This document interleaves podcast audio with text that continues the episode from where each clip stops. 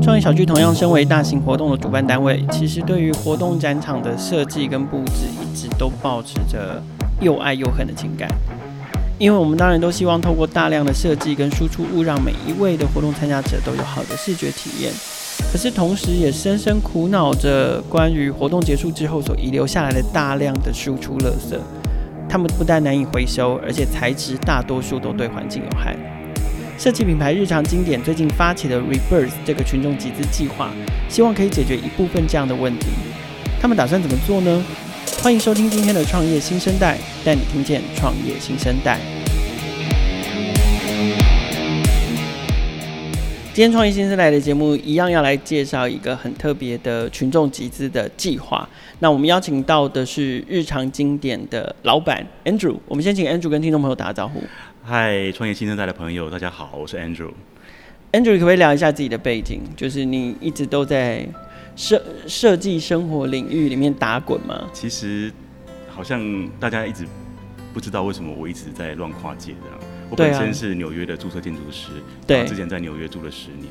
嗯，后来就是阴错阳差，因为我对于旧街区的那种城市观察特别有兴趣，所以写两本书都跟城市有关。对，然后大家就觉得说，哎、欸，开始觉得这个人好像有点有有意思，就开始被地方的政府、嗯、地方民间团体邀请去当顾问，给意见，怎么样去找 local 的一些材质、一些呃有潜力的东西，去看看有没有什么做商品、做品牌的机会。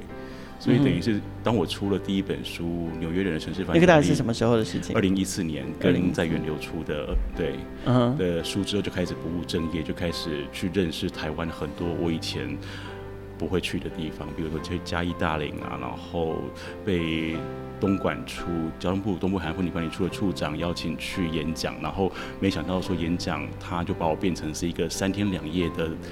花东小旅行，然后去带我去认识很多藏在巷子后面的那一些 live house 啊，然后去看到一些特色小店。对，所以当时就是呃因缘际会在街上看到这个这个呃我觉得很漂亮、很利落的这个条纹帆布，嗯哼，然后就觉得其实放眼台湾的那时候。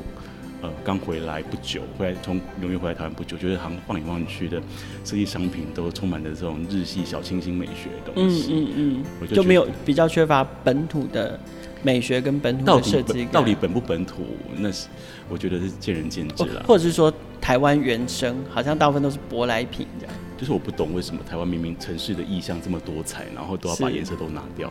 嗯哼，嗯哼，似乎那是一个比较安全的路线做法。对对，然后以我过去在纽约跟伦敦总计生活了十年的经验，我觉得欧洲呃伦敦人跟纽约的男生很多都很敢用颜色在自己的身上，可是看起来还是很 elegant 这样子。对，所以我就觉得，哎、欸，这个这个素材好像有机会哦。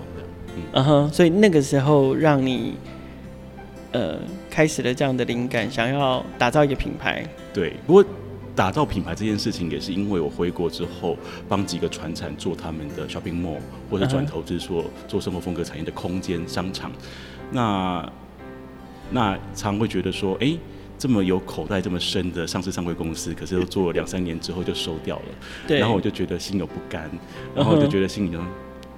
哪哪天老子来做做看这样子，所以你在你在哪一年开始决定做做看？所以就二零一五年那一趟花东之行之后，然后就是那个东莞处的长官们就陪我一起逛街，然后我就心里就想说，确实我那时候就觉得说，哎，类似的素材在国外可以卖到这么贵的价钱，那这个阿北在这边车就一个卖个几百块这样，我觉得好可惜，很可惜啊，对啊，对。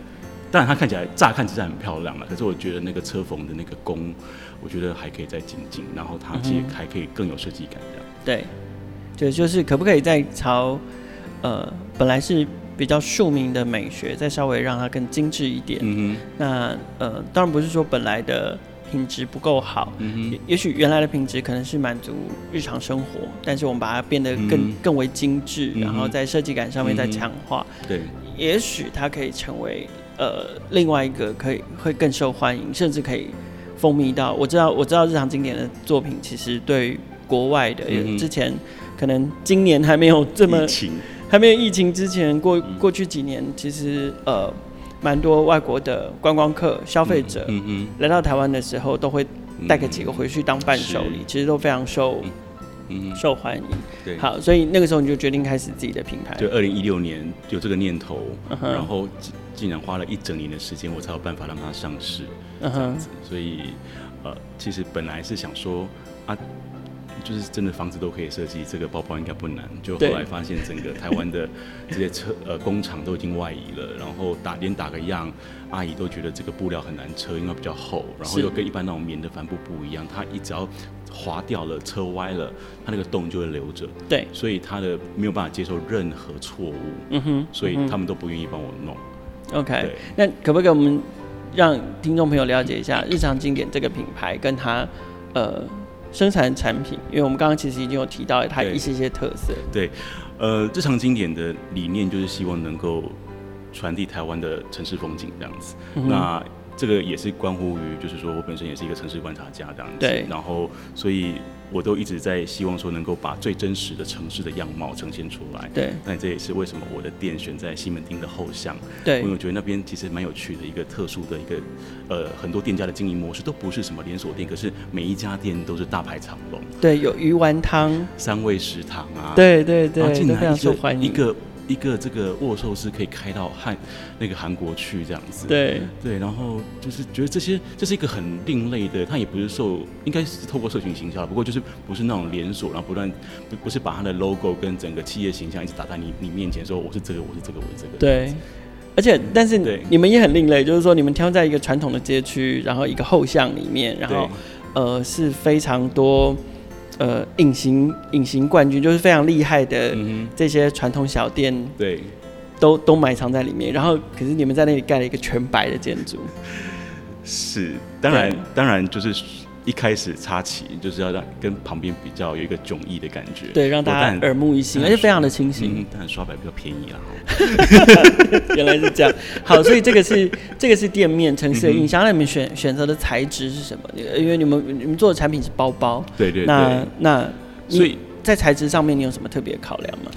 呃，可能就是因为本来是建筑师的关系，我对特别对于这个包体。呈现出来很很利落、很硬挺的感觉，特别喜欢。所以，如同我说的，我一开始看到就是台湾街头那个条纹帆布，第一个是它条纹的这个这个印花，我觉得很利落，而且看到它那个条纹的配置，就很像我看到建筑的平面图，就会想要去折它，把它折成三度空间的样貌。了解。对，然后就在折的过程当中，赋予每一个空间不同的。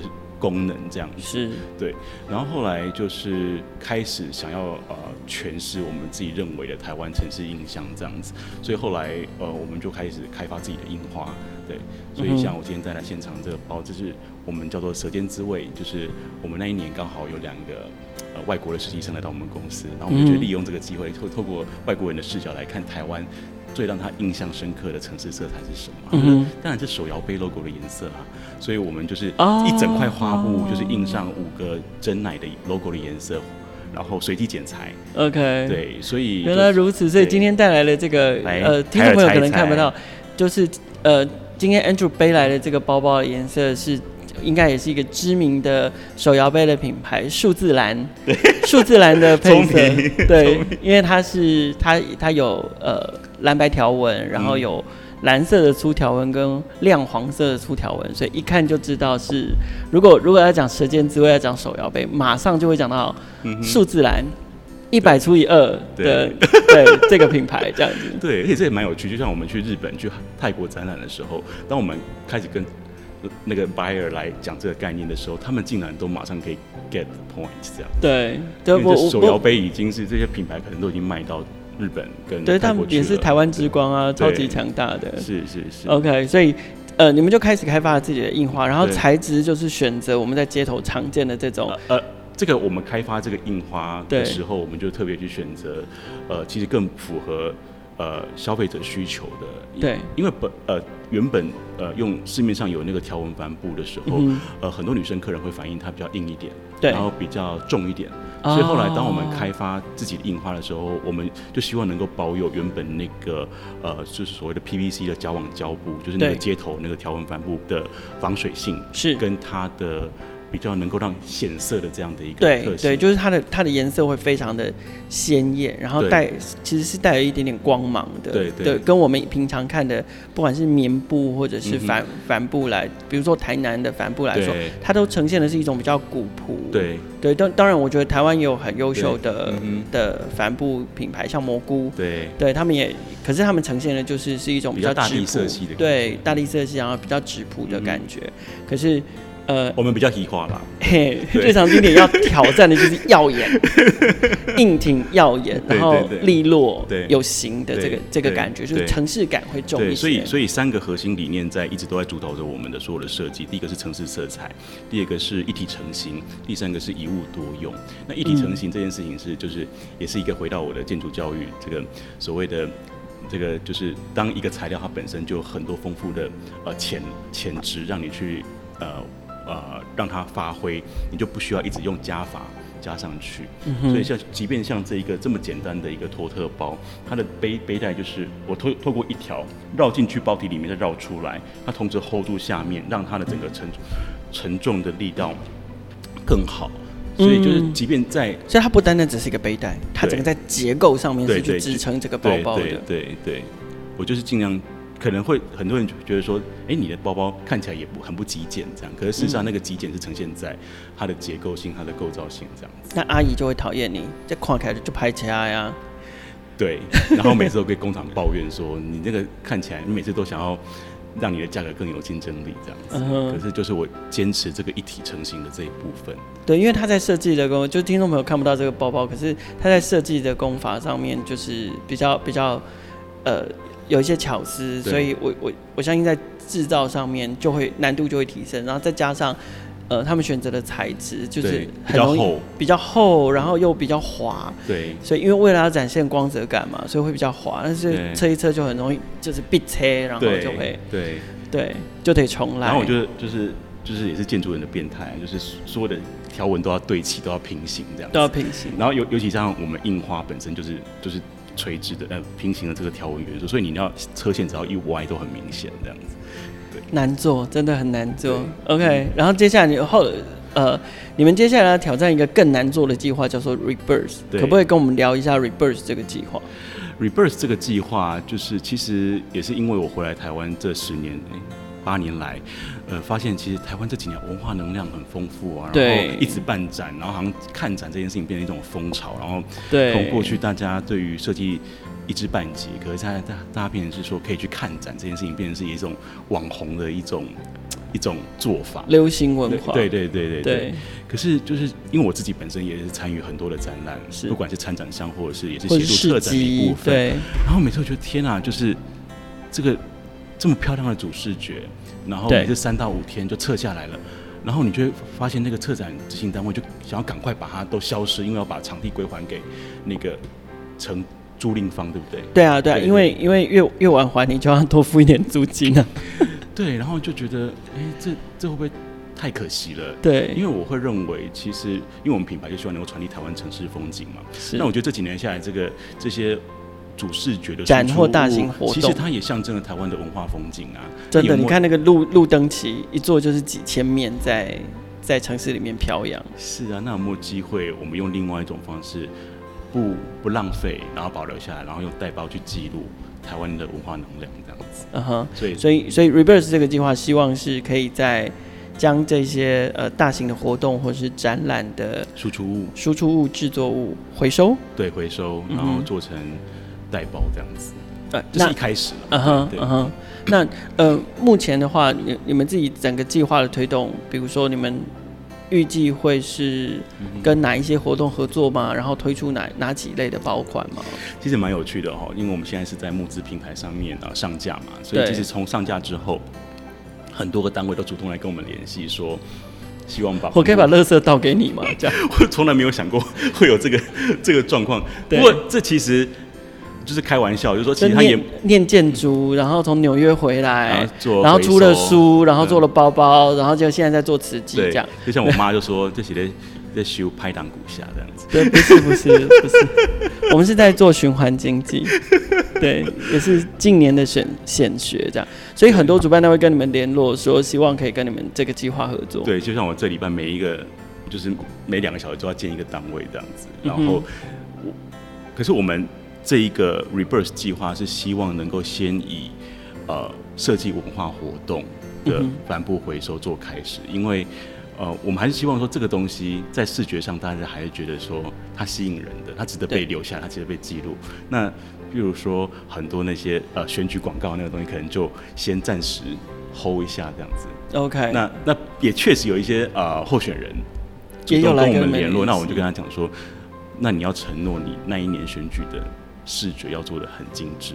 嗯哼，对，有啦。现在其实也有一些政治人物，尤其是新生代的政治人物，他们自己在选举广告上面也有所节制，同时，呃，在自己选举广告上面的设计风格也比较贴近新生代现代的设计美学，而不是用传统的传统的选举风格这样。因为我在你们这次的那个专案上面，对，呃，专案影片上面我有看到。呃一样，今年十一月要在松烟，也也是有之前创意新生代有采访过我们的好朋友 Papa Asia 的展览，所以你们也会跟 Papa Asia 的。我们已经连续回收他们两年的活动反复，也非常感谢他们的包包已经制成呃已经制成呃几个样包了，这样子，就是他们是第一个响应我们这个、嗯、这个活动，但我们我们是第一，我们本身就是参展商，所以我们在。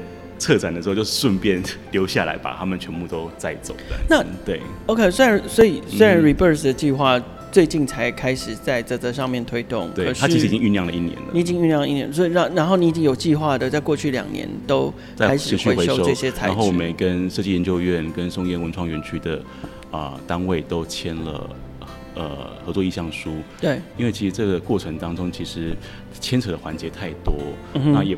也不是那么容易回收这样子，嗯、对。那呃，嗯、你们这次 Rebirth 的这个计划、嗯、有没有设定一些目标？比如说，我们预计回收多少数量的呃活动制作物，然后预计要生产出多少的袋包？嗯哼，嗯哼对，有没有有没有设定这样的里程碑？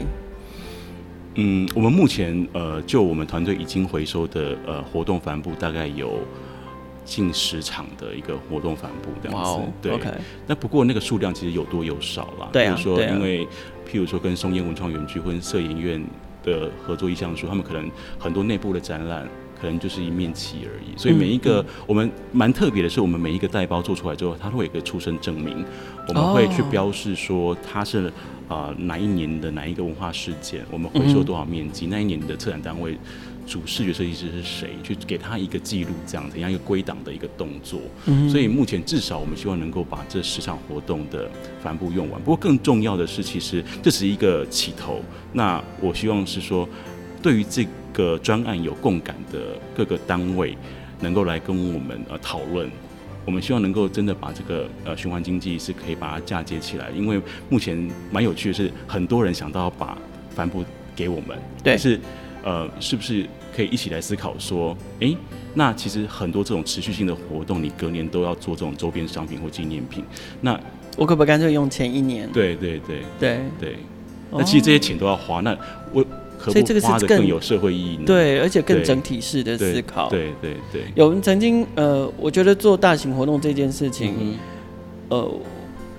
我因为因为创意小区自己每年也都会做一个大型的新创的展会，叫做 Meet Taipei 嘛，这之前在节目里面有聊过。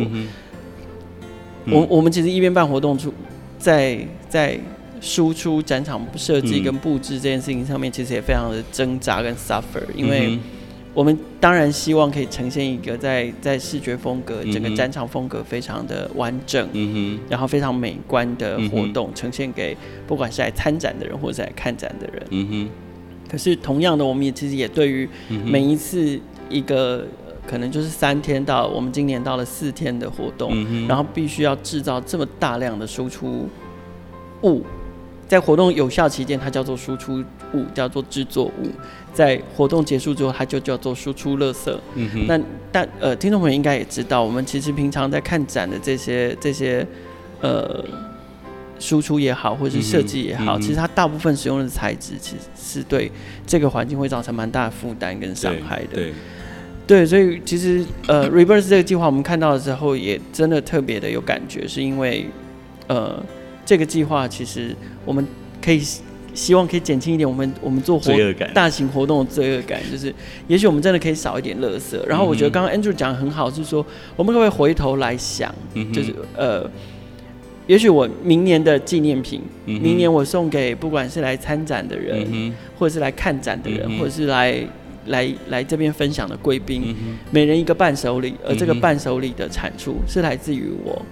去年对我去年展览的结果。对，然后而且我觉得很好的是，展览的精神是可以延续的。嗯哼，我觉得他也是在告诉，他也是在告诉所有曾经来参加过你这个活动的人，嗯、一个很重要的讯息，就是我在倡议的事情它是延续的。我并、嗯、我并不是放烟火式的说。啊，我今年倡导什么事情？然后我的活动结束完之后，这这个倡议或是这个主张，它就它就不算数，它就消失了。所以相当有意思的是，上礼拜，呃，市府的团队就来跟我们讨论这件事情，说有没有机会我们来思考这边，把这件事情变成是一个政策的事情，就是说，呃，从府方府府府级去看整个局处每年所需要采购的帆布数量有多少，然后每年他们所需要采购的纪念品的有多少，然后一起来做一个数量上面的统整。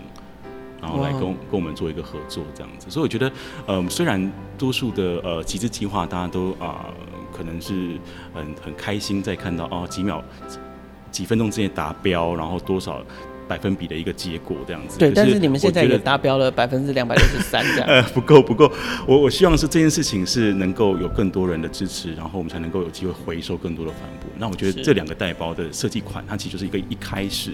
那我希望呃可以有更更多。的单位是有嫁接的，然后我们让这个产品的多元性可以更多这样子。我觉得这个概念真的很好。嗯、那你们自己有想过说，透过这样的回收减量，大概可以减少，比如说百分之多少？如果以一个真的很大型的展览来说，你你的那个回收可用率、可利用率，大概会占它一整个大概一个活动大概五分之四，没有没有，大概是五分之三啦，大概六六成左右。百分之六，因为其实我们在。其实很多人会说，你包包怎么卖那么贵？都是回收材，你材料不用钱。可事实上，你没有你没有想到的是，呃，我们回收回来之后，我们会裁掉视觉上面不是那么好看的部位，啊、比如说什么一堆字的主办单位、协办单位，我们还是会挑选比较精彩的呃印花部分。另外就是说，当这个东西运到工厂的时候，它跟一个一捆全新的帆布，它是很密实的压在一起的，一一整捆是不一样，平整的也不一样。很多的，因为我们为了维持帆布本身的那个。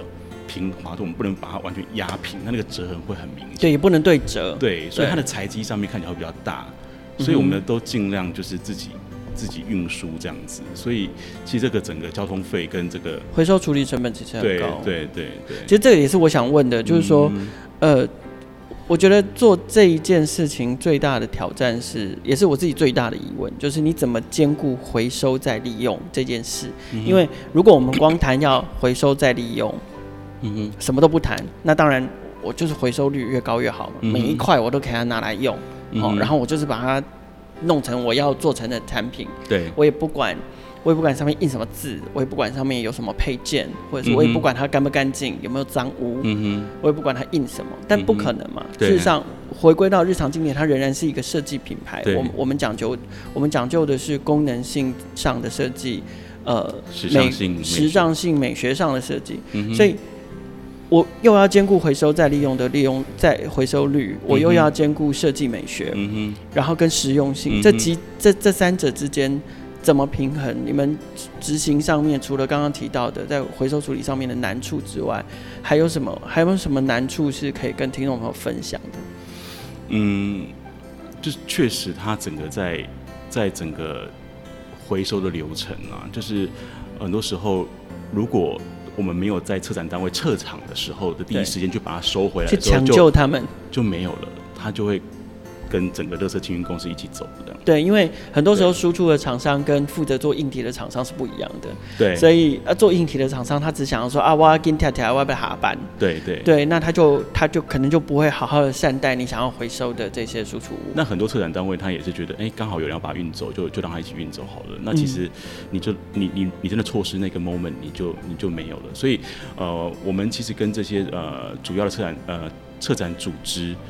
不管是设计研究院或者是松鹰文创园区签这个 MOU 的目的是先取得他们的授权，可是我们在展览期间必须要很密集的啊接接洽这个这个策展的执行单位，是确保他们会留给我们这样。所以事实上要成为一个资源回收业者也不是那么容易。是对，我们在推动 Rebirth 这个计划的过程，这样听起来就是说，对于对于 Andrew 对于日常经典来讲，推动 Rebirth 这个计划的的。呃，难处不单单只是要在募资平台在这这上面寻求大家的集资的支持而已。嗯、事实上，你还得回到源头，对，去影响跟说服非常多的主办单位，以及这个呃整个活动就是展会展会构成的这个供应链。其实其实蛮有趣的，要响应这件事。本来以为这件事情好像是很简单的事情。对啊，对啊。呃，像呃有一些设计展。然后会有议员有意见，觉得这东西是啊纳税人出的钱去印制的东西，所以为什么可以成为你的材料？这样对对对对对。所以我我现在等于是希望能够把这件事情建立起来，就是说我希望能够跟你变成是一个 partnership，明年就是这个东西就变成是你的必须采购的纪念品、周边商品的东西。这个思维真的好奇妙哦！就是当它要被丢掉的时候，当它要变成垃圾的时候，没有人觉得它嗯哼。属于呃纳税人的资产，可是当有人想要去回收它的时候，创造商业价值的时候，对，对。这个时候就会有人说它是资产，它不是垃圾，嗯、你应该要在某种程度上面要回馈活动，或者回馈市民或回馈纳税人，对，好奇妙、哦。所以，所以我觉得如何其实蛮有趣的，就是这个计集资计划等于开开启了很多对话。那。嗯也让我更勇于去想象，我的团队更勇于去想象，说这个整个循环的过程当中，它有更多的更好的可能。对那，所以所以哦，就像我刚刚讲的，我希望说，呃，当很多单位他看到这个集资计划的时候，不要只想着把把不要的帆布丢给我，可是我们一起来想说，怎么样让你们的主办单位啊、呃，在整个社会价值上面，整个循环经济的体现上面，也能够参与。对，就是说，它不是一，它不不是只是一个单向的行为，就是。就是我制造垃圾，你帮我处理，你帮我处理废弃物，不是这样单向的流程，而是大家一起进到循环经济的那个循环里面。嗯哼。然后，呃，你也希望就是说，啊，假设我今天以我来说，我们是一个展会的活动方，对，我们是主办单位，嗯哼，我办了展会，嗯哼，最后也生产了这些。必须的，必须做的制作物，嗯、然后最后它形成了废弃物。我们说，我虽然提供了废弃物给你，但是我们一直一起进到这个经济里面。也许是明年我把这个产品拿回来，我认购多少的、嗯、多少的成品回来，是变成我的周边商品也好，嗯、伴手礼也好，对，纪念品也好，对，甚至是公司内部同事，嗯、每个人都可以有一个购物袋也好，嗯、其实它是可以建立成。这样才会有循环嘛？对对，嗯哼，要不然，毕竟我们也是在西门町这个黄金地段的，虽然有点后巷，可是 我们的空间也有限。对，我们几乎整个办公室都要被这些呃回收的帆布占据了。应该都堆在顶楼这样子，因为你们是一栋透天。对，它跟我们的办公那个 cubicle 是混在一起，是混在一起的。对，OK。所以目前在平台上面先先承诺说之后要回馈的产品，嗯哼，呃的带包的款式应该不会。不会只限于这几种款式嘛？就是其实未来只要你的你的回收的来源够多的话，其实它还是可以变化出更多更多不同。其实像很多户外的用品啊，露营椅啊、嗯、都有可能。哇，露营椅，我觉得这是个好主意耶。嗯哼，对对，现在又很红。是对，或者是其实其实也可以做成呃硬挺的收纳。是我今天来这边发现凯尔本身也是一个带包的那个控这样，所以应该以后可以。跟跟他请教很多什么收纳需求，对啊，因为我觉得像很多餐厅，很多餐厅都会有那种一个框框要给客人放包包，对对对。其实我觉得像那样的呃，帆布也很适合拿来做成那样的产品。嗯、对对，然后它又有不同的不同的风格跟不同的颜色，嗯、其实其实也很棒。是 OK，好。可是接下来我想要问一个比较刁钻的问题，我相信这应该也是呃市面上部分的网友的疑问。我知道 Andrew 其实已经开始有接到一些类似的疑问，但是我觉得这个这个也是我自己。内心蛮想请教他的，就是说，事实上我们知道国外也有非常知名的品牌，我而且在台湾卖都卖很贵哦。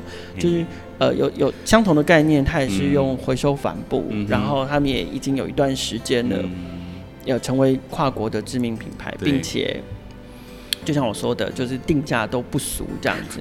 好，那呃，如果国外已经有这么这么大型品牌做这件事情，为什么 Reverse 还是选择去做一样的事？嗯哼，呃，很多时候，我觉得认我认为做一个品牌这件事情蛮有趣。当你把你的理念抛出去的时候，或者把你的商品抛出去的时候，总会有很多的支持你的朋友会给你呃很多很多建议。对，那其实呃有这个 reverse 的一个有这个概念种子，其实是日常经典一上市的时候，对，其实很多人看到我们一开始运用那个条纹帆布这件事情，就想说。哎、欸，你这是台湾版的 Fred Tag 嘛？嗯、就是觉得那个风格很像。对。那所以我一直在设计过程当中，我一直希望能够创造我自己的差异化的部分。嗯哼。第一个，我坚持就是说，慢慢的要开发自己，我们自己对于城市的风景的一个再诠释的一个能力，所以我们开发自己的印花。第二个是我坚持一个包包一定要一物多用。是。那我相信，呃，那个国际知名品牌不见得有这样的一个一一个一个坚持这样子。然后另外更重要的是。嗯，所以这个东西是重创品牌来，就其实呃很多各界的各界的期许，就是说，哎、嗯欸，那我们也有很多的像两厅院的单位主动来跟我们联络说，那有没有机会你们用我们的活动的帆布来做这样子？对，所以其实也是很多人的想法上面的贡献。那我觉得我们已经累积的够多的这些活动帆布，然后也很多很多单位的支持，是，所以才决定做让它上线。然后集资这样子，嗯，呃，那我觉得更重要一件事情是说，虽然那个知名品牌它来自于欧洲，对，瑞士嘛，好，但那可是所有这个循环经济这件事情，更最重要的观念就是 locally produced，对，locally recycled，对，locally reused，locally purchased，嗯，这件事情，因为所有的最大的碳足足迹都来自于运输，对，对，对，所以。其他国家的人不会来解决你台湾的垃圾问题啊，是。对啊，所以难道这件事情不应该我们自己来做吗？所以我虽然就是说，在这边可能要尝试沟通的观念是说，作为一个消费者，嗯、也许我选购了一个是，他宣称减少了多少百分比的，多少百分比的的碳排放，嗯、多少百分比的。呃呃，资源的浪费的一个、嗯、一个 recycle、reuse、remade 的、产品、嗯，可是我们可能忽略了，当它从国外来的时候，它的 shipping、嗯、它的包装、嗯，可能又额外的制造非常非常多的碳足迹。嗯哼两个一相抵，你可能没有环保到哪里去。对，这样子，所以对，我觉得呃，过去我在节目中。其实访问创业家的时候，我常常询问差异化这三个字。可是，呃，当然我，我我我们站在商业竞争的角度，就是好像差异化这件事情会构成竞争力。可是事实上，有时候并不也不见得是每一件事情都要有差异化。也就是说，我们如果站在循环经济的角度来看，呃，除了刚刚 Andrew 提到的，在地在地的资源，或者是在地的在地的。回收，其实是在在地处理是最好的，就是在地回收、在地生产、在地制造，然后在地购买。对对，其实它是从循环经济的角度看，它是更符合我们想要做到节能减碳，然后我们想要做到环保这件事情。然后同样的，就是呃，我我们刚刚在节目开始之前，我们有聊到嘛，为什么为什么只有一个品牌可以做这件事？对，就是相同的事情，如果有更多的品牌一起共享盛举，嗯哼，对，然后我们可以创造更多的回收再利用，难道这不是一件好事吗？嗯哼，嗯对啊，谢谢凯尔解套。所以不知道我我我就觉得，因为。不是只有一个品牌，它就可以解决全世界的废弃物啊。嗯哼，对啊。那如果我们有，我们有台湾自己自己本地的设计品牌，有这样的有这样的思维，嗯，想要采取相同的行动，但是加入的是我们自己本地的美学、嗯、本地的设计跟本地的思维的话，其实。呃，它看起来一样，可是其实又不一样。嗯哼，对啊，而且我觉得我一直坚持要做的一件事情，就是每一个包包它都会有一个很独一无二的出生证明，就是我们要去记录这整个承诺支持我们这个循环经济活动的所有的参与者。对，所以那出分证明就会包含那是哪一年的文化活动，回收了多少面积，做了多少包。主视觉设计师是谁？执行单位是谁？我们都会把它好好的记录下来。生产履历，对对，对，阿姨又会更恨你，就是 Andrew，你们给我找的麻烦还不够吗？有一个人叫拍掐，阿公还掐起来，每一个还要车一个他自己的出生证明。嗯，对，为什么就不能就是量产这样子？而且每一个填进去的资讯都不一样。对啊，所以阿姨应该会很恨你。对，OK，好，嗯、所以这个这个是从商业面的考量。那所以。目前你们瞄瞄准的市场应该还是会是以台湾在地为主。对，不过也这两天也接到日本跟香港的媒体对这件事情感兴趣。OK，、uh. 也是要来采访这样子。好，所以未来在碳足迹许可的情况之下，也还是希望说，呃，日常经典，然后 Rebirth 的这一系列的产品，也可以在邻近的市场。是啊，偷偷偷偷的一个说分享一下自己的小梦想，为什么要从建筑师来？跨行做品牌呢，就是我认为盖一栋房子，就我就会跟那个房子就是永垂不朽的在那一个城市里面。可是如果我做一个可以移动的微型建筑，就是一个带包的话，他就会带我到各个城市里面去，看他哇哪里的市场对他有共鸣。我喜欢这个 idea，所以他他呃日常经典的产品对你来讲是一个会移动的建筑，对，或者带着走的城市风景。